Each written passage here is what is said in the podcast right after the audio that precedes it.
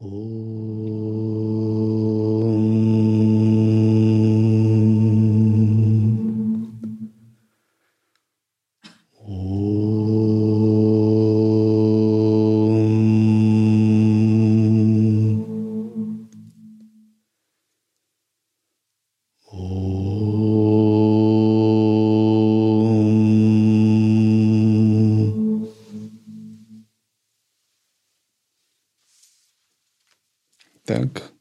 Рахасия, Махатмья Канда.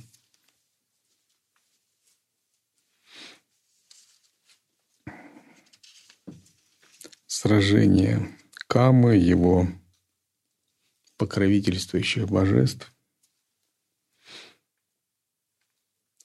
со смертными, с людьми. Здесь это сражение описывается на протяжении трех глав – мы его рассмотрим кратко. Самые главные моменты.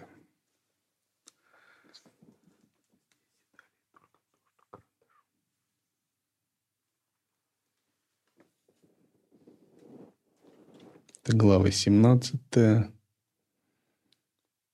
18, 19. Это одно сражение. О чем вообще говорит? Почему целые три главы о сражении. В чем?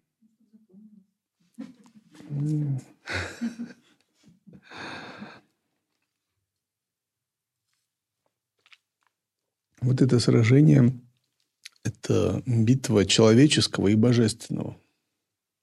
Более того, я вам скажу, там в результате этого сражения боги были пленены Индра был пленен, другие боги были пленены. Смертные победили. И даже Кама был побежден. То есть в этой битве человеческое одержало верх, но потом справедливость восторжествовала. Это описание тех процессов, которые происходят в душе йога. Чтобы как бы садху, который будет изучать текст, не расслаблялись. А в христианстве есть такое духовная брань.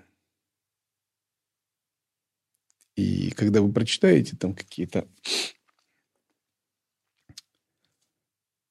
святоотеческие откровения, там постоянно борьба с бесами. Как бы Бог, да, но в целом с дьяволами и бесами. И человек неискушенный, он подумает, а чего так много этой борьбы и бесы? А потом, когда он начинает практиковать, начинает понимать, а вот оно чего.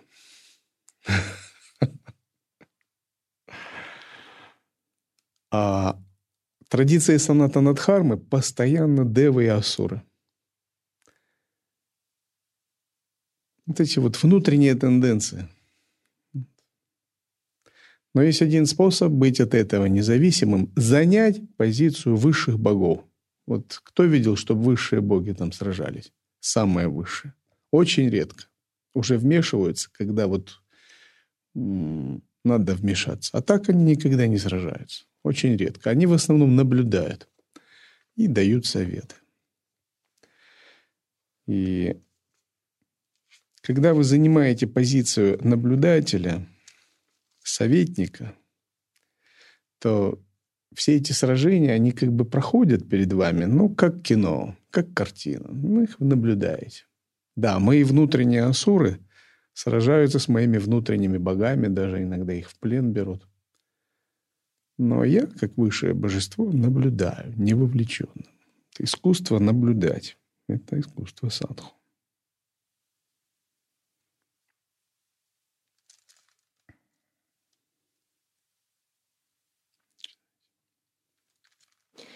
В продолжении битвы между смертными и бессмертными Шатруджая, царские сыновья и их сыновья с великой отвагой вклинились в войско богов.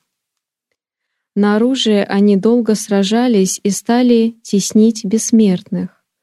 Они были удивлены, увидев воеводу Сунхрити, который после сражения на палицах был связан владыкой богов. И хоть левая рука его была связана, он с ним сражался правой. Хорошо, герой, прославляли его царские сыновья и стали силой теснить войско богов. Теснимые ими бессмертные, неспособные сопротивляться, оружие побросав, в бегстве пустились, крича «Ой, ой!». Тогда Кубера, Варуна, Яма и царь Ганхарвов во главе с Ваю и Сомой сошлись с ними в долгой и яростной битве и были, и были разбиты и пленены царскими сыновьями.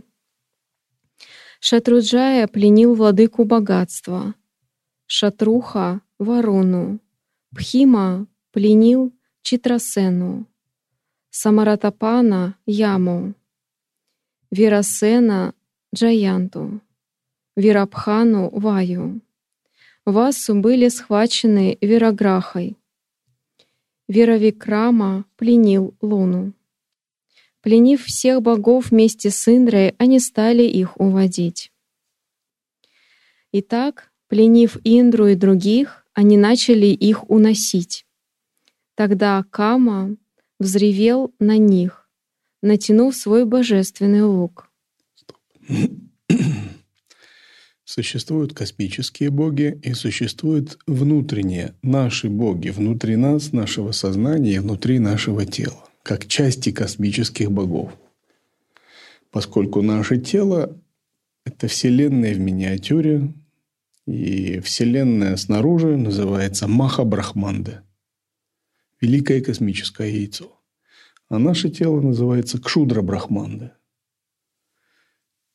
Это как бы Вселенная в сжатом, в свернутом виде. И как есть космические боги, так есть и наши внутренние боги, представители этих космических богов – есть такое понятие Гана или Паривара Девата, а, боги свиты, свиты Шивы. И есть всего девять групп божеств, описанные в Ригведе, помощники и свита Шивы. И их возглавляют Ганеша, а некоторые Антхака. Гана означает толпа, множество, группа. И в основном таких ведических богов девять групп или девять гана.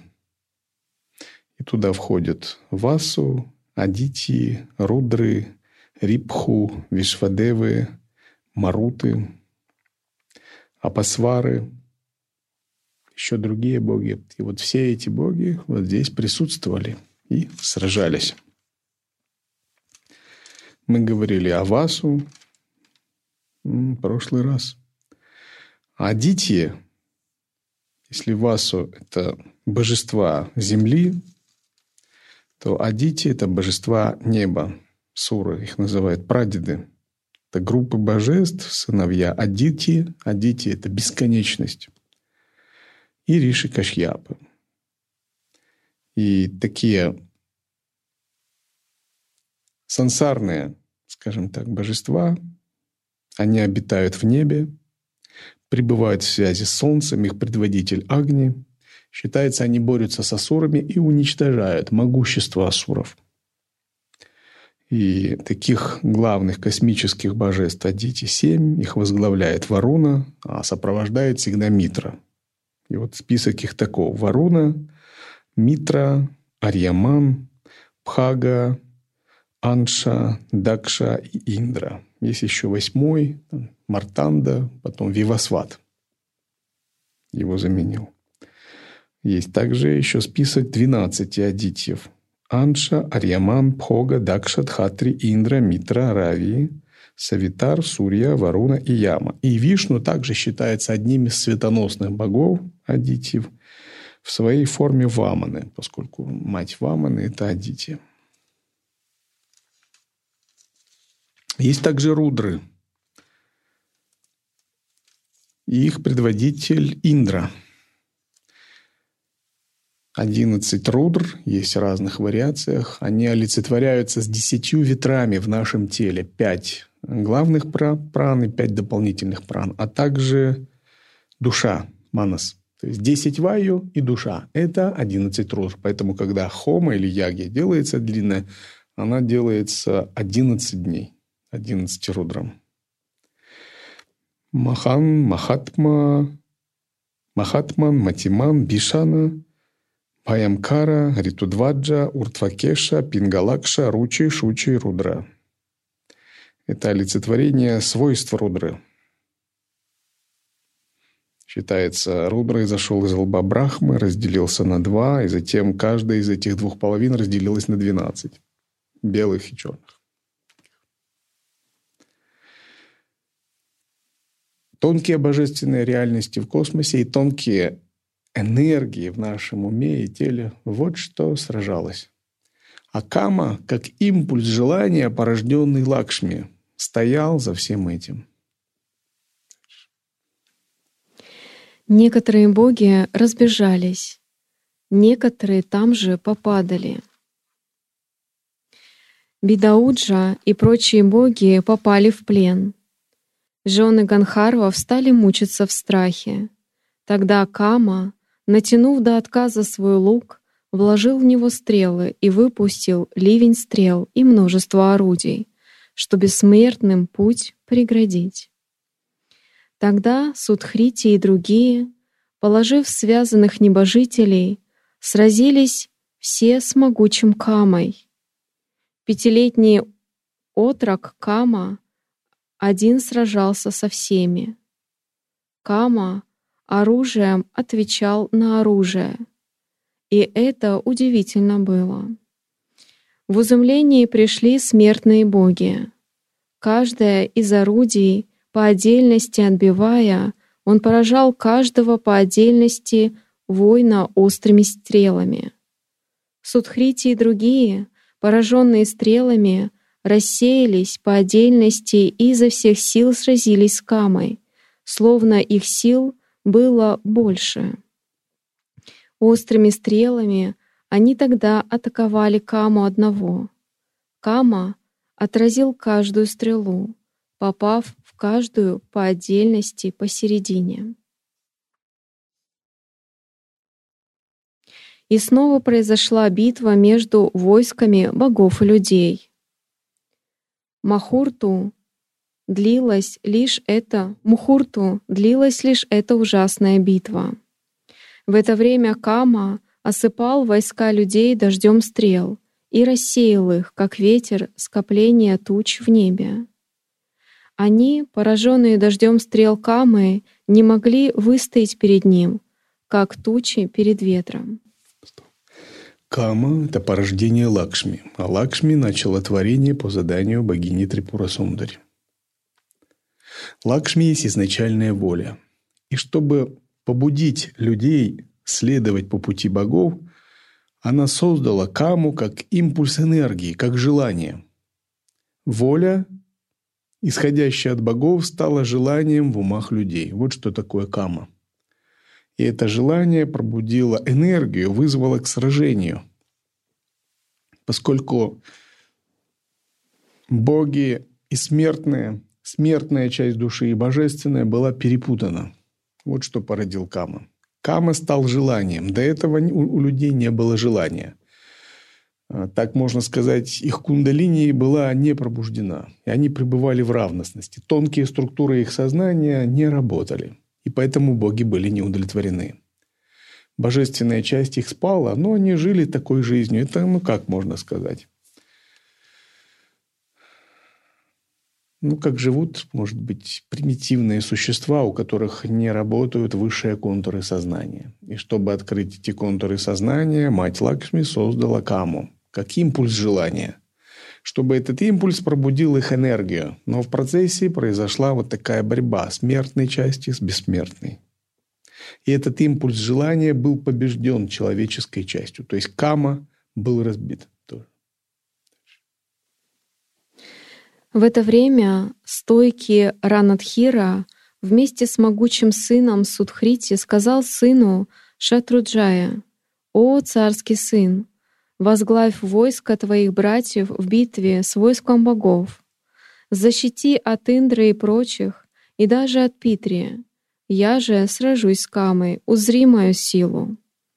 Так сказав, он восел на колесницу, натянул великий лук и вышел навстречу Каме, осыпая его дождем стрел.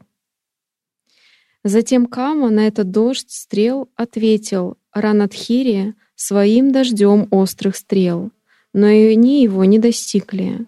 И он своими тремя стрелами попал в середину лука Манматхи, отчего лук выпал у него из руки.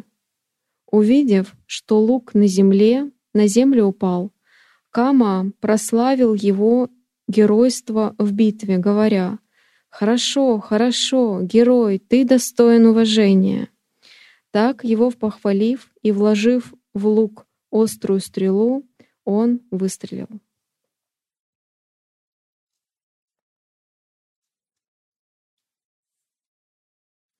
Так началась чрезвычайно грозная битва между царем и Камой. В конце концов, сам царь приехал, увидев, что боги побеждают, человеческий царь приехал. И началось сражение, такое окончательное, финальное сражение земного царя и Камы.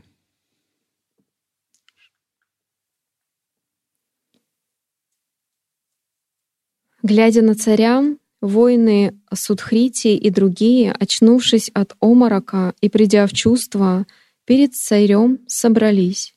Они все ему поклонились, Сатруджая и прочие.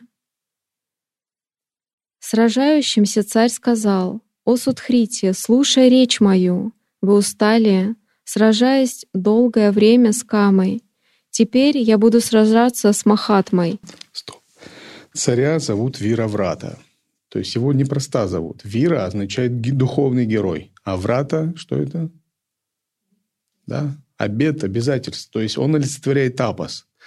И Вира Врата обладал особой силой. Он получил благословение от Шивы. Шива ему сказал, победи Каму, а потом ты придешь ко мне. То есть это был непростой царь, а та часть сознания, которая закалилась и выполнила тапасию, которая могла победить желание в форме камы. А вы будете моими свидетелями. Так сказав, царь вступил в последний бой с Камой. И между ними произошло сражение, как между Вишну и Кайтапхой, на множестве орудий и стрел. На одно оружие другой отвечал другим оружием. Так они сражались, оба желая победы. Облаченные оба в непробиваемые доспехи, наделенные неломаемыми крепкими луками и непробиваемыми щитами, искусные в знании лукой, силой они сражались на протяжении трех дней. На четвертый день сражения произошла великая битва. Тогда огнями от оружия были наполнены все миры. Царь тогда стал уставать. На его усталость у Камы прибавлялись силы. Поняв, что он встает, царь быстро вспомнил в уме о Шанкаре, и трехокий бог вручил ему трезубец. Итак, когда царь начал уставать благодаря тапусу, он мог связаться быстро с Шанкарой. Шива являлся на его медитацию. И он вошел быстро в медитацию, получил благословение в виде оружия от Шивы. То есть Шива дал ему определенную силу. Очень важно быть способным всегда входить контакт, прямой контакт души с Богом. Если мы хорошо практикуем, выполняем тапасию, для нас это естественно. Быть всегда в персональном, личном контакте с Богом. Естественное состояние осознанности, естественное созерцание – это всегда персональный, живой контакт души с Богом. И когда мы чувствуем, что на духовном пути наша воля ослабевает, наш тапос ослабевает, и мы не побеждаем в битве с камой, то мы можем войти быстро в персональный контакт с Богом, получить Его божественную благодать и милость. И это придает нам силы. Но для того, чтобы мы могли войти в такой персональный контакт с Богом и были всегда в нем, мы должны обладать духовной чистотой. Условие вхождения в контакт с Богом – это духовная чистота. Мы должны достигать, стараться высокой степени духовной чистоты. Что такое высокая степень духовной чистоты? Да, пребывать в сатвичном умонастроении или как минимум спокойном. Сатва начинается со спокойствия. Спокойствие, безмятежность, умиротворенность, вот отсюда возможно входить в контакт с Богом. Это не раджас и не, не тамас. Из раджаса и тамаса невозможно иметь прямой контакт с Богом. Невозможно иметь чистоту. Чистота – это следствие внутреннего спокойствия, внутреннего, внутренней безмятежности, внутренней умиротворенности. Когда вы можете расслабляться в этом состоянии, осознавать не ум, сатва – это не ум, осознавать из неума состояние пространства, и вот отсюда контакт, персональный личный контакт души с Богом возможен. И для этого существует садачара. Садачара означает э, правильное поведение,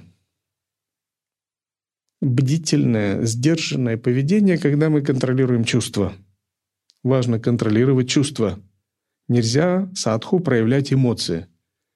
Когда проявляется эмоция, это что означает? Какая гуна работает? Да. Раджас уничтожает нашу сатву эмоции уничтожают благодать, и связь с Богом обрывается, персональный контакт с Богом бывает. Мы хотим показать эмоции другому, чтобы он понял, донести до него, что он нас не слышит, и нажимаем, да? И вот в этот момент происходит обрыв связи с Богом, происходит уничтожение сатвы, и вы входите в поле раджаса. Это такое небезопасное поле. Поэтому лучше не заниматься этим. Пусть все эмоции, которые из вас исходят, будут только бесконечная любовь, бесконечное сострадание, безграничная радость и безграничная равностность. Ананда, вот такие эмоции, они благие, благоприятные. Все другие эмоции, наоборот, и может быть, вы донесете, может быть, вы нажмете на другого. Но какой ценой? Стоит ли это того? ценой обрыва персонального контакта души, своей души с Богом, ценой потери сатвы. Потому что в этот момент баланс гун в вашем сознании поменяется. Сатва будет сожжена вашими эмоциями. И вам придется, может потом 7 дней практиковать, читать мантры, делать хомы, раскаиваться, анализ делать, сидеть, заниматься концентрацией, чтобы вернуться в этот же э, баланс, вернуться к этой же сатве. Из-за пяти минут каких-то негативных эмоций. Это касается как внешних, так и внутренних. Поэтому мы должны контролировать внешнее поведение через сада-чару. Также есть самая чара. Самая чара – это соблюдение внутренних духовных обетов и правил самая. Она говорит, как не проявлять раджаса, тамаса, негативных эмоций еще внутри. Мало внешне быть безупречным – надо еще внутри их не проявлять. То есть внутри не посылать проклятие другому.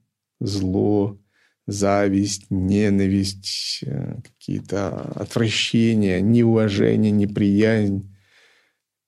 Это очень важно. Когда мы, как самайные сестры и братья, практикуем рядом, мы имеем духовные связи, и от этих духовных связей зависит э, наш духовный прогресс. И эти духовные связи должны быть спокойными, чистыми, гармоничными, уравновешенными, в общем, сатвичными. Когда мы хотим заменить вот эти все слова спокойствие, гармония, умиротворенность, чистота, радость, любовь, мы просто говорим сатва. То есть внутри должна быть сатва в отношении всех самайных братьев и сестер, как минимум. Лучше, если в отношении вообще всех живых существ. Ну, как минимум в отношении самайных братьев и сестер. И есть 14 коренных обетов Самаи. Их все надо знать, как выучить наизусть и, и руководствоваться ими. Потому что мы живем по Самае. Самая чара означает жить по Самае. Вовне мы живем по Сады-чаре. Сюда входят различные шилы, виная. А внутри мы живем по Самая-чаре. И Самая-чара даже гораздо важнее, чем внешнее. Потому что это ваше внутреннее – Кроме 14 обетов Самая, есть еще 6 самай тайные мантры, которые принимаются, когда мы практикуем усердно, усиленно тайную мантру, ануштхан, выполняем практики мантры. Шесть, когда вы получаете передачи в божество, и в чем заключается шесть самой тайной мантры. Первое. Никогда не переставать стремиться к гуру, который дает тайное наставление. Стремиться к гуру означает ну, быть в прибежище, настраиваться на гуру Бхаву, на преданность. Вторая, второй обет – стараться создавать благоприятные условия для созерцания, как внешние, так и внутренние. Чем мы и занимаемся, например. Куда бы мы ни приехали, мы всегда создаем ашрамы. Третье. Отбрасывать неблагоприятные условия. Дататрея говорил так. Йогин должен покинуть то место, где сатвик пхава не возникает. А если нет возможности покинуть, то создать сатвик пхаву. Четвертое. Не позволять угасать своему самадхи, чем бы ни занимался. Пятый. Не отказываться от своего божества – с которым выполняешь садхану тайной мантры. И шестой – сохранять суть своего созерцания и поведения в тайне от тех, кто не является подходящим сосудом. То есть хранить глубинные передачи, глубинные внутренние опыты, если вы общаетесь с теми, кто не является подходящим сосудом. Это шесть самой тайной мантры. Наконец, что касается самой внутренней, самой тонкой части ума, есть пхритичара. Самоотдача, любовь, благословение, вера, преданность, созерцание – все, что мы связываем с понятием недвойственное созерцание, единое самое созерцание. То есть духовная чистота, она возникает как следование ачаре – Говорится Чандраджняна Агами так. Знания, лишенные очары, не приведут к совершенству. Еще раз. Знания, лишенные очары, не приведут к совершенству. То есть, если наши знания не проявляются в нашем поведении, в нашей речи, в нашем общении, в наших повседневных действиях или в наших состояниях ума, они не приведут к совершенству. Мало обладать воззрением, мало обладать верой, стремиться к созерцанию, надо их постоянно проявлять в виде очары. Поскольку если знания будут лишены очары, они не приведут к совершенству.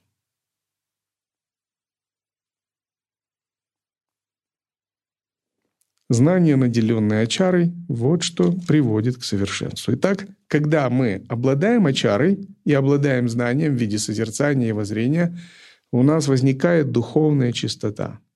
Благодаря этому душа может всегда быть в персональном общении с Богом. Мы можем быть в сатве. И царь, обладая такой духовной чистотой, обладая ачарой, самай, ачарой, джняной, он мог в любой момент связаться с Шивой и получить от него благословение. Царь взял его из своего колчана, как стрелу, и подумал, взяв его в руки, что эта стрела тяжелее и будет главной. Откуда она? Раньше ее не было никогда. Если я устану, то Шива, владыка рода, будет рядом ради победы над Камой. Думая так, царь тогда вложил в лук стрелу, блестящую, словно молния в туче. Тогда Кама отступил влево, потревожив зверей и птиц, которые взвились с дикими криками, подняв по сторонам пыль. Царь подумал, если я устану в битве, то Шива, владыка всех живых существ, будет рядом. Вот если вы будете в чистоте, чем бы вы ни занимались, как бы вы ни уставали, Шива, владыка всех живых существ, будет с вами всегда рядом вы всегда сможете быть с ним в контакте, быть в связи. И когда мы говорим созерцание, вот замкнуть круг дня и ночи, нидитхьясана, это же есть э, быть в таком осознавании, чтобы Шива всегда был рядом. Нидитхьясана – это непрерывно помнить о Шиве, чтобы он всегда был рядом. Это означает быть в чистоте. Поэтому замкнуть круг дня и ночи – это не только понимать, например, как практиковать атмавичару, санкальпу, а еще понимать, как всегда быть в сатве, несмотря ни на что быть в сатве, как великие святые древности. Не только как быть внимательным, осознанным и бдительным, но много людей на самом деле практикуют разные виды внимательности, бдительности, атмавичары, випасаны – но не так много могут жить с Шивой рядом постоянно с Богом.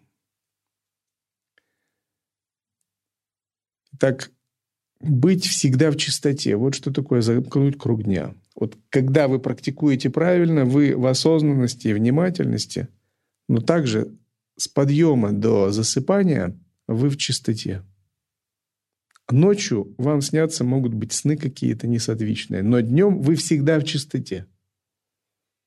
Вы всегда в сатве, вы всегда в дивьябхаве. Это не так, что вы э, во время медитации как Будда, а на кухне вы швыряетесь тарелками. Потому что вы раздражены, потому что погода, потому что кто-то вам сказал не так, и вам поздно сказали, и так далее. И вы находите причину, понимаете, чем вы занимаетесь? Вы оправдываете себя. Это погода, наверное, давление, свинцовые тучи, да. Или не, меня не предупредили, и что я должен... Это вот он виноват. На самом деле я-то правильный, а вот он. Да, гороскоп. Вот еще очень хорошая отговорка у всех садху. Ну, это же планета, тут же понятно. Я при чем здесь? Это Сатурн, Раху, Кету, все там почти джотиш, астрологи. Еще множество других причин. И вы должны сказать своему уму, ум, пожалуйста, не занимайся такими вещами. Не пытайся меня обмануть. Я вижу все твои трюки. Твоя, наша задача не искать отговорки, а работать прямо в этот самый момент. Как прямо сейчас быть в сатве. И вот это и будет замкнуть круг дня. Без этого без такой чистоты круг дня не будет замкнут, и Шива не будет рядом с вами. И поэтому мы будем взывать к Нему, читаем «Нама Шивая, Нама Шивая, Господь Шива, Господь Шива, где ты мне нужен? Сила, поддержка, где благодать?» Абонент недоступен, не работает. И вы будете думать, мантра почему-то не работает, а раньше работала, а почему? Атмавичара не дает вдохновения, а почему? Потому что не хватает вот этого компонента чистоты. Как только у нас есть этот компонент, чистота и сатва, это все начинает сразу же работать. Шива сразу же доступен, он появляется. Увидев, что обстоятельства переменились, Кама вспомнил о матери Лакшми, и на его мольбы она послала вестников на землю ради его защиты. В это время царь выпустил ту стрелу, подобную пламени огня. Видимая всеми мирами стрела, сияющая, словно огонь разрушения, сжигающий три мира, попала в Мадану. «О-о!» — воскликнули боги, увидев той стрелы попадения. Достигнув Камы, та стрела сгорела, словно травинка в огне. И лук, и два колчана, и все его оружие было обращено в пепел. Кама же бездыханно упал на землю, словно источивший благие заслуги с небес. В то время те вестники, которых раньше послала Лакшми, прибыв и увидев упавшего на землю Каму, взяв его бездыханного, отправились к Падме. Затем, увидев, что Кама убит царем, Судхрити и все другие чрезвычайно обрадовались падению великого врага. Войны ударили в победные барабаны. Все люди, преисполненные радости, объединились в единый, переполненный океан и устремились к царю выразить ему свою любовь. Некоторые кланялись ему, некоторые его обнимали, некоторые смотрели с восторгом, а некоторые говорили с ним.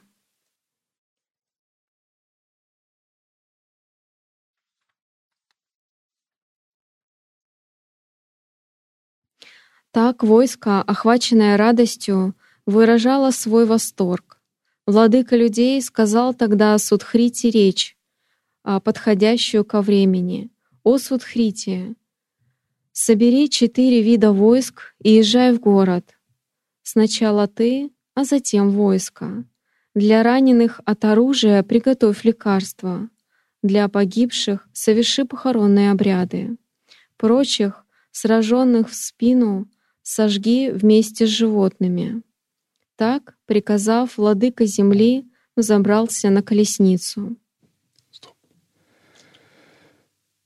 Сраженные в спину — это те, кто убежали. То есть им не оказывали почести. Вместе с животными. То есть кто проявил трусость. Вера брата смог победить Каму, потому что он был благословлен своим самим Шивой. И на то была воля Шивы, чтобы Кама был сражен. Как бы силен ни был Кама и могущественен. То, что выражается как божественная воля в высших сферах, непременно реализуется на Земле. Ее ничто не может изменить, отменить, если только не вмешается еще более высокая, великая божественная воля. Иногда случались такие события, когда даже человек мог вмешаться в божественный промысел и отменить, казалось, божественную волю. Но это происходило не по проявлению человеческого эго или человеческой воли, а благодаря тапосу, праведности и чистоте, тогда такой человек уже переставал быть человеком. И через него действовала еще более высокая божественная воля. Тогда она могла отменить божественную волю, которая расписала порядок действий на земле. Такой случай был с Анасуей. Такой случай был с женой Брахмана, которая заставила солнце не заходить в связи с Анасуей. Эта история всем вам известна. Иногда такие случаи бывали. Даже был такой случай с Махасидхой Верупой, который пил вино в таверне. А когда он много выпил вина и пришло время уходить, как бы это сейчас сказали, бармен, да, попросил его рассчитаться, он сказал, я оставляю в залог солнце, а заплатит царь из царской казны, и пошел. И когда солнце три дня не заходило – все переполошились, ходила по кругу. И царь начал выяснять, оказалось, что вот такой человек был, он солнце оставил в залог и предложил царю оплатить. Царь немедленно уплатил долг и сказать искать Верупу. То есть Верупа не был обычным человеком, это его была такая игра, божественная лила, что он сумел даже повлиять на Сурья Дева, чтобы Сурьядев изменил свое решение. То есть Верупа был самим Шивой, воплощенным в иллюзорном теле. Это означает, что иногда человек может менять божественную волю, но в этом случае он должен перестать быть человеком и должен стать проводником еще более великой, высокой божественной воли. В этом случае это и произошло. Смертный, смертный не мог бы победить Каму, если бы он был, не был орудием или олицетворением божественной воли Шивы. Шива выступил как регулирующая сила, которая умерила Каму как желание, которое проникало в мир людей. В это время воеводы и воины, начальники и владыки начальников – Восседая на различных повозках, держа оружие, отобранное у Индры и других богов, окружая владыку земли, въезжали в город. Прославляемый всем войском и, погани... и погонеристами, владыка земли, владыка земли, сияющий славой, в город входил. Услышав о победе владыки земли, Советники быстро украсили город и огласили его громкими победными криками.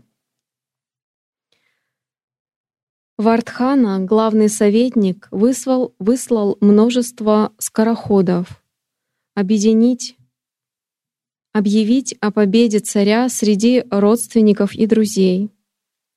Установив на царских дорогах множество украшенных арок, беседок из бетелевых деревьев и статуй, держащих светильники, он приготовил множество разных подношений в храмах, и особенно для семейного гуру Чандра Маулешвары. Прекрасные женщины, украшенные и облаченные в шелка, держали подносы с рисом, другие — плоды и сосуды, иные — различные сосуды, украшенные светильниками для подношений.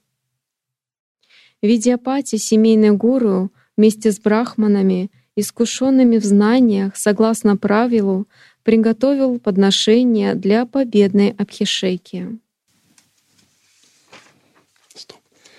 По окончании войны традиционно брахманы выполняли самскару, которая очищала грехи войны и закрепляла, скажем так, ее плоды, результаты.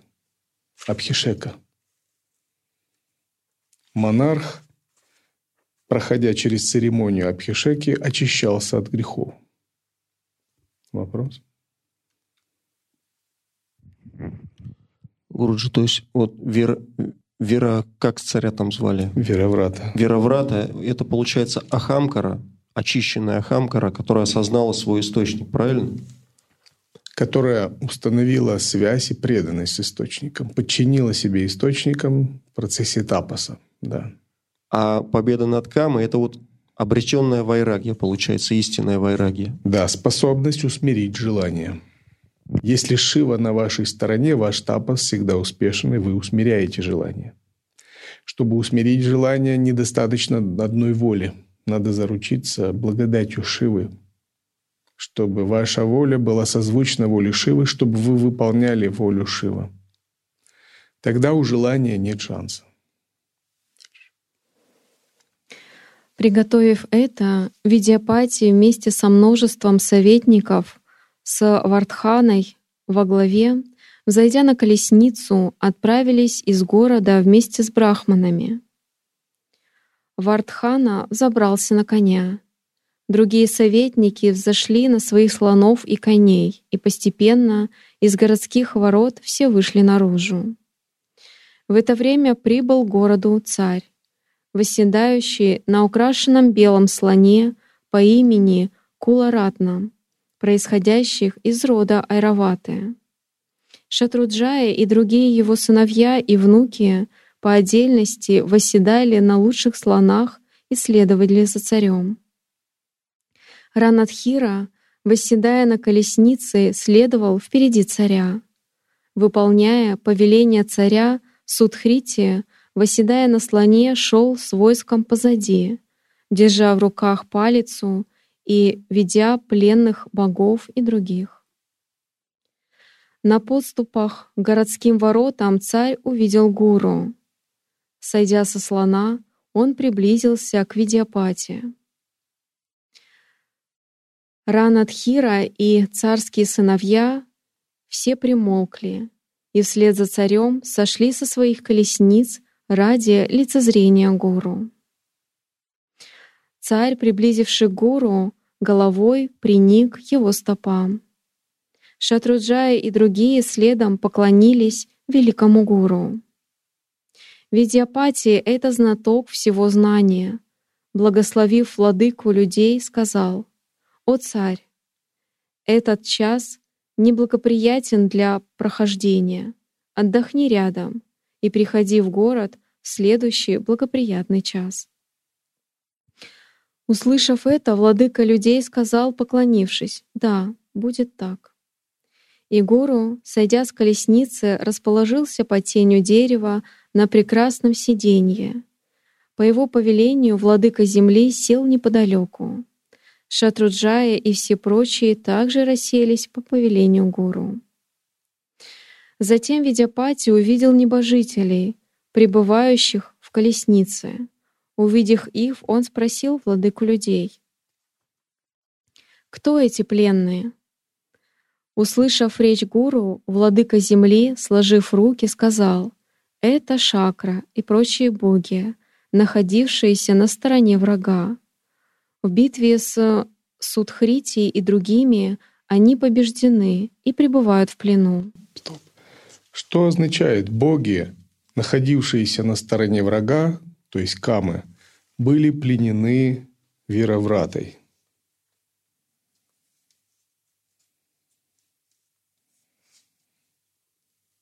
Да?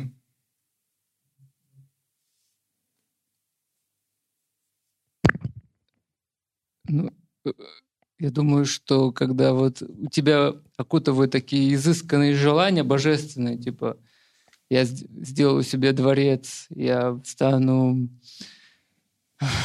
сделаю компанию, такую кинофильм э, изысканный. И когда ты понимаешь, что это бесполезно, оказывается, ты входишь в такое состояние. Отрешение. Да, уныние, может быть. Так, и, еще о делоканатах. Ну, в принципе, правильно. То есть это вот э, осознание тщетности любых чувственных желаний, люб, любого желания, любого стремления к удовольствию от восприятия чувств или, или от ума. То есть от, от любого внешнего, в общем. То есть любое удовольствие, обусловленное чем-то внешним, оно, ну, мягко говоря, вредно. И это, это осознается, и это вот тем самым эти боги пленены. То есть они более не имеют власти над душой. То есть над, ну, над, над дживой в данном случае. Хорошо. Значит, что происходит у любого йогина, начинающего, когда он выполняет тапас? Он вироврата в это время. То есть великий герой, дальше давший обед – и он сражает каму, побеждает желание. Будь то желание внешнего мира, будь то вожделение, будь то желание какого-либо эгоизма, привязанности, желание наслаждать ум, по крайней мере, он должен победить. Если он не победит, не вырвет свое сознание из этого сражения, не сделает его независимым, вайрагия, на духовном пути нет ему продвижения – но в процессе этого он всегда, если действует неумело, он также берет в плен богов, потому что они же на его стороне сражались, они же рядом. То есть это тонкие энергии органов чувств.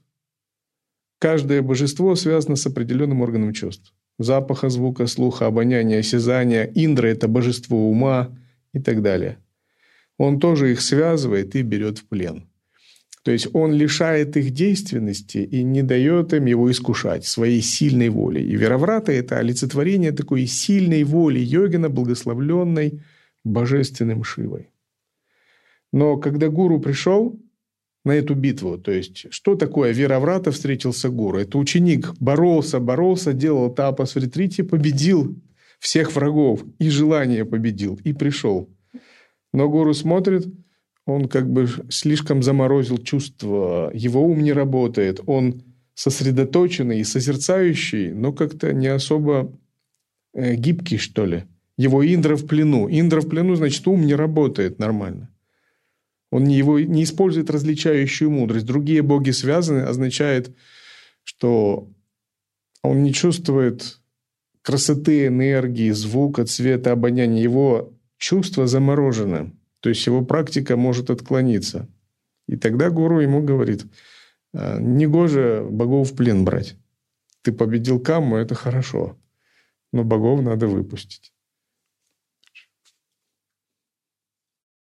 Услышав такие слова царя, мудрый Видяпати, подумав, что это не подобает, сказал речь владыки земли.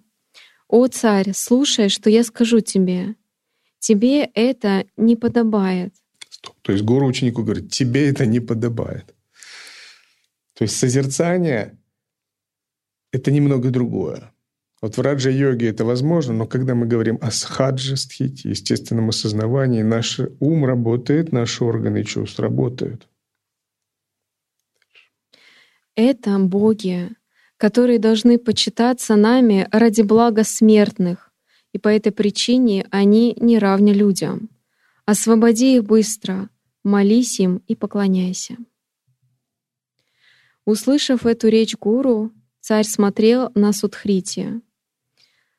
Судхрити, приняв намерение владыки людей и освободив богов, привел их почтением к царю. Взглянув на Индру и прочих, владыка людей сразу поднялся и, склоняясь поочередно, почтил Шакру и других богов сиденьем и прочим. Поочередно почтив богов и предложив им царство, казну, колесницу, сынов, жен и все свое, сказал, «Простите за совершенное мной по неведению». Увидев благорасположенность царя, Индра и прочие боги сказали благую речь, подходящую для этого случая. «Счастлив ты, о лучший из царей, раз есть у тебя такая преданность гуру. Как может благо оставить себя с такой преданностью? Да обретешь ты все, что пожелаешь. Мы же желаем отправиться на небеса. Так сказав, Шакра и прочие боги исчезли, а царь по велению гуру проследовал в город.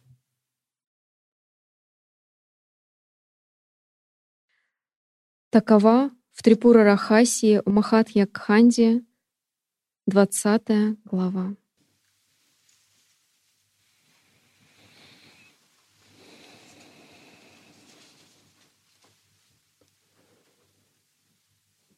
О